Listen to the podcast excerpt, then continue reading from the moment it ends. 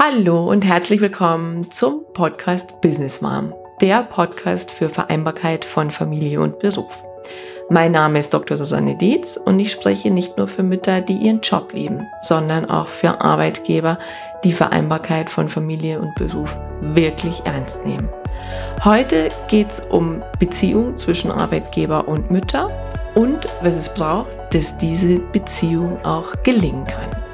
Ich wünsche euch gute Erkenntnisse dabei.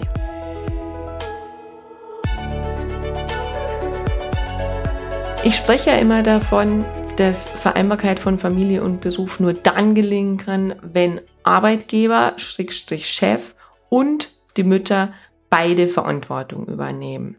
Dass solche Aufgaben nicht nur auf die Politik outgesourced werden, sondern dass sich beide bewusst sind, wenn das funktionieren soll, dann muss ich etwas tun. Ich als Mutter und ich als Arbeitgeber, Persona, Chef, Personaler oder Geschäftsführer, wer auch immer das dann ist. Was ich erlebe in der Praxis ist, dass Mütter schon vieles tun, um wieder in den Job zurückzukommen. Das heißt, Mütter in Elternzeit machen auf eigene Faust Weiterbildungen, lesen Bücher, bringen sie auch in Netzwerken ein und versuchen dann auch, wenn sie wieder einsteigen, wirklich engagiert zu arbeiten, sich einzubringen, alles möglich zu machen, auch wenn das oft bedeutet, dass es mit einem schlechten Gewissen, wem auch immer gegenüber, dem Mann, dem Arbeitgeber, dem Kind oder sich selbst gegenüber einhergeht. Bei den Arbeitgebern, Chefs erlebe ich es weniger, dass das Engagement sehr hoch ist. Und das soll jetzt kein Anklagen sein, sondern wirklich eine reine Beobachtung, dass hier weniger Anstrengungen unternommen werden, dass Mütter integriert werden, dass man sie unterstützt, dass Weiterbildungen angeboten werden, dass standardisierte Prozesse im Unternehmen aufgesetzt werden. Und ich glaube, ich weiß auch, woher es kommt. Ich glaube, es hat wieder mit äh, dieser uralten Erkenntnis zu tun, wie wir Menschen uns entwickeln. Und zwar entwickeln wir Menschen uns immer dann, wenn wir ein großes Ziel vor Augen haben oder einen hohen Leidensdruck haben. Und in der Regel ist es so, dass wir dann ins Tun kommen, wenn der Leidensdruck sehr, sehr hoch ist. Wenn wir jetzt das Thema Vereinbarkeit von Familie und Beruf uns anschauen, dann ist es eben so, dass es zum einen sein kann, dass das Ziel der Mütter auf jeden Fall da ist, ich möchte wieder arbeiten. Aber ich glaube auch gleichzeitig, dass der Leidensdruck sehr, sehr hoch ist wenn eine Mutter dann ins Tun kommt, dass sie sagt, ich will unbedingt wieder arbeiten oder ich muss sogar arbeiten, weil wir das Geld brauchen. Ich muss diesen Job behalten. Ich habe ihn früher so geliebt. Also das heißt, der Leidensdruck, die Emotionen sind hier sehr, sehr viel höher als bei den Arbeitgebern, den Chefs, die mit ganz, ganz vielen anderen Dingen zu tun haben und die eben auch den Leidensdruck eher an einer anderen Stelle verspüren, beziehungsweise das gar nicht mit den Müttern in Verbindung bringen. Das heißt, die sagen denn, ich habe gerade zu wenig Personal, wir brauchen mehr Fachkräfte, wir brauchen mehr Frauen in den Führungsetagen, also die eher den Blick nach außen wenden und dann immer gucken, wie können sie denn gute Leute ins Unternehmen bringen. Was sie aber vergessen, ist, dass die guten Frauen eigentlich direkt vor ihrer Nase sitzen, beziehungsweise vielleicht gerade in Elternzeit sind und ja irgendwann wieder zurückkommen. Deswegen ist da sehr wohl auch Leidensdruck auf Arbeitgeberseite, aber der wird eben woanders gesehen, also eben im Fachkräftemangel, in der Teamkonstellation unter den Kollegen oder in der Führungsarbeit generell, aber ganz wenig wirklich in der Ursache gesehen, dass es die Integration der Mütter ist, die angegangen werden sollen. Und aus meiner Sicht wäre es das Ziel, dass beide ins Tun kommen, dass Mütter ins Tun kommen, um Vereinbarkeit von Familie und Beruf zu unterstützen, aber gleichzeitig auch die Arbeitgeber. Denn sonst ist es so wie in Beziehungen auch, dass wenn nur einer etwas tut, wird sich in der Beziehung selber nicht wirklich was verändern.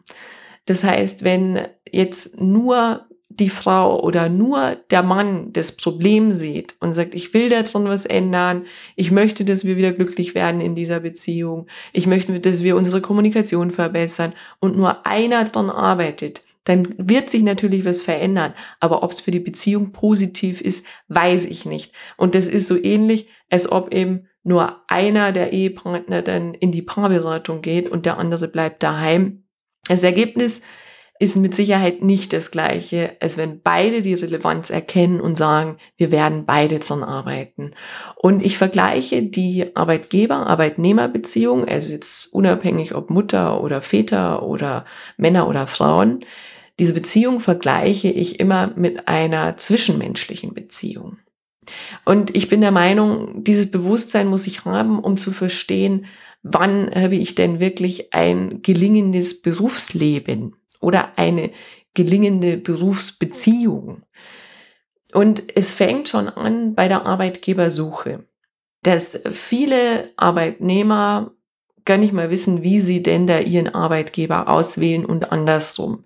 Damit das Matching schon mal ganz vielversprechend ist, ich sage nicht, dass es unbedingt funktionieren muss, aber damit es vielversprechend ist, braucht es erstmal die Bewusstheit der Werte von Arbeitgeber und Arbeitnehmer. Und hier fängt es schon an. Ich behaupte, dass Bewerber im Recruiting-Prozess sich oft gar nicht bewusst sind, was sind meine Werte und was ist mir wichtig. Und genauso andersrum ist es den Unternehmen oftmals gar nicht bewusst, das sind ihre Werte. Da gibt's zwar diese Leitbilder und Werte, die da in der Cafeteria hängen, aber mal ganz ehrlich, bei den meisten weiß keiner, was da wirklich drin steht. Und wenn sie es wissen, dann wissen sie nicht, was konkret damit gemeint ist. Da steht dann zum Beispiel sowas wie Fairness drin. Aber was bedeutet denn Fairness bei uns? Das ist so ein riesiges Wort. Das heißt, es muss erstmal klar gemacht werden, wie leben wir hier Fairness? Haben wir Role Models haben wir konkrete Beispiele dafür. Und ich erlebe das so, dass gerade hier auch schon im Recruiting wirklich blind reingegangen wird und rein nach Qualifikation gefragt wird, wer jetzt der beste Mitarbeiter sein könnte, aber nicht, was diesen Menschen ausmacht und ob er gut zu uns passt. Und wenn wir uns unserer Werte nicht bewusst sind, dann habe ich hier ein Bild immer dafür, das es sehr klar macht, was dann passiert. Dann ist es so ähnlich, als würde ich jetzt mich bei Parship oder Elite-Partner oder bei sonst irgendjemand anmelden und würde ein Profil erstellen, wo dann sonst steht, ich bin dunkelhaarig, ich fahre gern Kanu und ich äh, habe fünf Rennautos in der Garage stehen. Wenn ich dann zu meinem ersten Date gehen würde, dann wäre die Frustration womöglich sehr hoch. Denn mit diesem Profil ziehe ich natürlich Männer an, die dieses Profil interessant finden. Und was dann passiert ist, dass auf jeden Fall erstmal das Vertrauen weg ist, dass man davon spricht, oh Gott, es liegt hier ein Irrtum vor. Und ich glaube, sehr erfolgsversprechend ist es an der Stelle nicht. Und das Gleiche passiert oft im Recruiting, dass Arbeitgeber zwar ihre Werte ausschreiben, ich erlebe es auch so bei jungen Menschen oft, dass die sich diese Werte im Internet durchaus angucken und sagen, ja, doch, damit kann ich gut leben. Aber es sind nicht die echten Werte. Und dadurch ziehen sie Leute ein, die im Grunde gar nicht zu ihrem Unternehmen passen. Und das Ganze ist von vornherein zum Scheitern verurteilt. Deswegen braucht es hier auch schon Ehrlichkeit mit sich selber. Ehrlichkeit auf Seiten der Arbeitgeber, dass sie sagen, wir kommunizieren die Werte, die uns wichtig sind, aber gleichzeitig auch der Arbeitnehmer, dass sie auch ehrlich sind mit sich und sagen, das Unternehmen ist, ist nach außen hin so sexy, aber es passt einfach nicht zu mir. Das bin nicht ich. Und wenn diese erste Hürde schon genommen ist, dass man sagt, okay, nach dem Erstgespräch sagt man, hm, wir passen eigentlich ganz gut zusammen, dann erlebe ich bei den meisten Mitarbeitern erstmal so eine hohe Verliebtheit. Also auch hier sind wir sehr, sehr nah an der Partneranalogie dran, des Arbeitnehmer die ersten Wochen wie mit einer rosaroten Brille verbringen. Die sagen, boah, jetzt habe ich den Checkpot. Ich habe einen super coolen Job. Mein Chef, der fördert mich. Ich habe ein Handy, ich habe ein eigenes Firmenauto und ich habe total witzige Kollegen. Das ist eben ähnlich wie in der ersten Phase einer Beziehung. Da glauben wir auch noch, wir haben den perfekten Partner gefunden. Der ist so witzig und der kocht auch für mich und super sportlich ist er auch noch. Ich glaube, ich habe meinen absoluten Traummann gefunden. Das heißt, wir glauben, wir haben identische Werte. Aber die Wahrheit ist, das gibt es nicht. Und das ist eine Sache, die gebe ich meinen Coaches auch gerne mit an die Hand, dass sie so realistisch sind, wenn sie sich einen Arbeitgeber suchen, dass sie nicht den perfekten Arbeitgeber finden werden. Sie werden nicht denjenigen finden, der absolut zu 100 Prozent zu ihnen passt.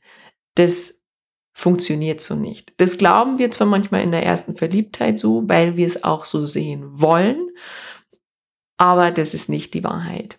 Denn auch wie es eben so im richtigen Leben ist mit einem Partner, nach etwa drei, vier, fünf, sechs Monaten ändert sich die Dynamik. Rein biologisch hat es damit zu tun, dass diese Hormonausschüttung nicht mehr so stark ist, dass unser Herz auch nicht mehr so stark klopft. Das heißt, wir kommen wieder zurück in die Realität. Und das ist auch gut so. Man hat Untersuchungen dazu gemacht. Das würde ein Organismus auf Dauer auch überhaupt nicht aushalten. Also das heißt, wir würden irgendwann am Herzinfarkt sterben. Und dann haben wir eine sehr, sehr viel realistischere Sicht auf die Dinge. Dann ist es in den partnerschaftlichen Beziehungen oft so, dass man sagt, naja, so furchtbar witzig ist er doch nicht und das Sportliche nervt mich eigentlich, weil er ständig auf dem Fußballplatz steht. Und kochen, ja gut, kann er schon, aber eigentlich nur ein Gericht. Das hängt mir inzwischen auch zum Hals raus. Das heißt, wir haben auf einmal so einen Realitätscheck und merken, so rosa-rot ist es doch nicht und das ist auch gut so. Und genauso ist es in den Unternehmen, dass nach dieser ersten Zeit wir dann merken, okay, hm, der Chef so wirklich fördern tut er mich nicht. Eigentlich ist er ein bisschen Dampfplauderer. Das Handy, was ich bekommen habe, das nervt, weil es klingelt auch am Wochenende. Und die Kollegen sind auch nicht mehr witzig. Im Grunde ähm, gehen sie mir völlig auf den Geist. Und das ist diese sensible Phase der Probezeit. Und das erlebe ich in vielen Unternehmen, dass die so nicht wahrgenommen wird. Dass man nicht sich nach sechs Monaten hinsetzt und sagt, so, wie schaut's denn jetzt wirklich aus? Ist es das, was du dir vorgestellt hast? Ist es das, was dir Sinn gibt? Ist es das, wo du weiter auch deine Lebenszeit investieren möchtest? Die meisten Unternehmen gehen einfach drüber hinweg und sagen, ist alles soweit okay? Okay, Probezeit bestanden, wir machen weiter so. Aber das ist für mich nochmal so ein ganz wichtiger Punkt, um zu checken, passt das jetzt für mich oder nicht. Und zurück zu unseren Müttern, behaupte ich, die meisten haben dann die Probezeit schon überstanden, wenn sie dann in Elternzeit gehen. Das heißt, die haben in der Regel auch ein Matching, was einigermaßen gut funktioniert. Manchmal mit Kompromissen, aber es funktioniert erstmal. Aber was dann passiert in der Elternzeit, ist eben diese Werteverschiebung. Das heißt, die Werte der Mutter verändern sich plötzlich. Plötzlich steht da oben nicht mehr der Job, plötzlich steht da oben vielleicht auch nicht mehr das Gehalt, plötzlich steht da oben nicht mehr Karriere, sondern plötzlich steht da oben automatisch erstmal vielleicht das Baby oder die Familie oder was auch immer. Und das ist auch einer der Gründe, warum dieses Matching nach der Elternzeit nicht mehr funktioniert. Das heißt, die Werte im Unternehmen, die bleiben ja weitestgehend gleich. Aber die Werte der Mutter verschieben sich komplett. Und plötzlich habe ich kaum Schnittmengen, was die Werte des Unternehmens angehen und die Werte der Mutter. Und was es hier braucht, damit trotzdem das Matching noch funktionieren kann, ist zum einen wieder, was ich immer wieder predige, Kontakt, Kontakt, Kontakt. Also, dass beide Seiten diese Entwicklung mitgehen, aber vor allem auch, wenn der Kontakt bestehen bleibt, dass der Wert Arbeit in der Wertehierarchie der Mutter auch oben bleibt oder möglichst oben bleibt und eben nicht auf Platz 25 rutscht, wo er vorher auf Platz 1 war. Denn es ist ein bisschen so wie dieses Sprichwort aus den Augen, aus dem Sinn. Wenn mein Job plötzlich völligst verschwindet als Mutter, dann werde ich ihn automatisch nicht mehr wirklich als wichtig irgendwann erachten. Das heißt, es piekst mich zwar noch an der einen oder anderen Stelle und ich sage irgendwie, irgendwas fehlt mir und irgendwas tut mir nicht so gut und ah, ich weiß auch nicht, was es ist, aber es rutscht automatisch nach unten. Deswegen ist dieser Kontakt so unglaublich wichtig an dieser Stelle, dass zum einen der Arbeitgeber die Entwicklung mitbekommt der Frau, aber auch der Job und die Leistung in der Wertehierarchie einigermaßen weit oben bleiben, damit sie, die Mutter, auch wieder bereit ist, dafür zu investieren. Und das ist eine Sache, die wünsche ich mir unter ganz vielen anderen Dingen für das Thema Vereinbarkeit von Familie und Beruf. Aber die wünsche ich mir, dass dieses Bewusstsein im ersten Schritt angenommen wird und integriert wird, dass Arbeitgeber, also die Chefs, die Personaler, die Geschäftsführer und auch die Mütter sich in einer Beziehung sehen. In einer Beziehung auf Augenhöhe, in einer partnerschaftlichen Beziehung und in einer Beziehung, in der jeder Verantwortung übernehmen muss, gleichermaßen, damit dieses Thema Vereinbarkeit von Familie und Beruf auch wirklich funktionieren kann. Denn nur wenn beide es angehen, kann sinnstiftendes Arbeiten gelingen und dadurch das Unternehmen auch erfolgreich werden. Und so wünsche ich mir, dass wenn es da Probleme geht, eben nicht nur einer in die Paarberatung geht, sondern beide und Spaß dran haben, dementsprechend Maßnahmen zu entwickeln, wie gutes Arbeiten gelingen kann. Und da wünsche ich euch auch ganz viel Spaß dabei. Ich freue mich wieder auf Rückmeldungen und bis zum nächsten Mal. Von Herzen danke, dass du wieder mit dabei warst. Wenn du mehr zu Business Mom erfahren willst, dann besuch mich doch einfach auf Facebook, Instagram, LinkedIn oder Xing oder geh direkt zu meiner Business Mom Website unter www.businessmom.de. Dran denken, Sinn im Business schreibt man bei mir immer mit zwei N. Dort findest du alles zu meinem Podcast, zu mir und meiner Person, meinen Beratungen, Seminaren, Coachings, Büchern und auch Vorträgen. Ich freue mich auf dich.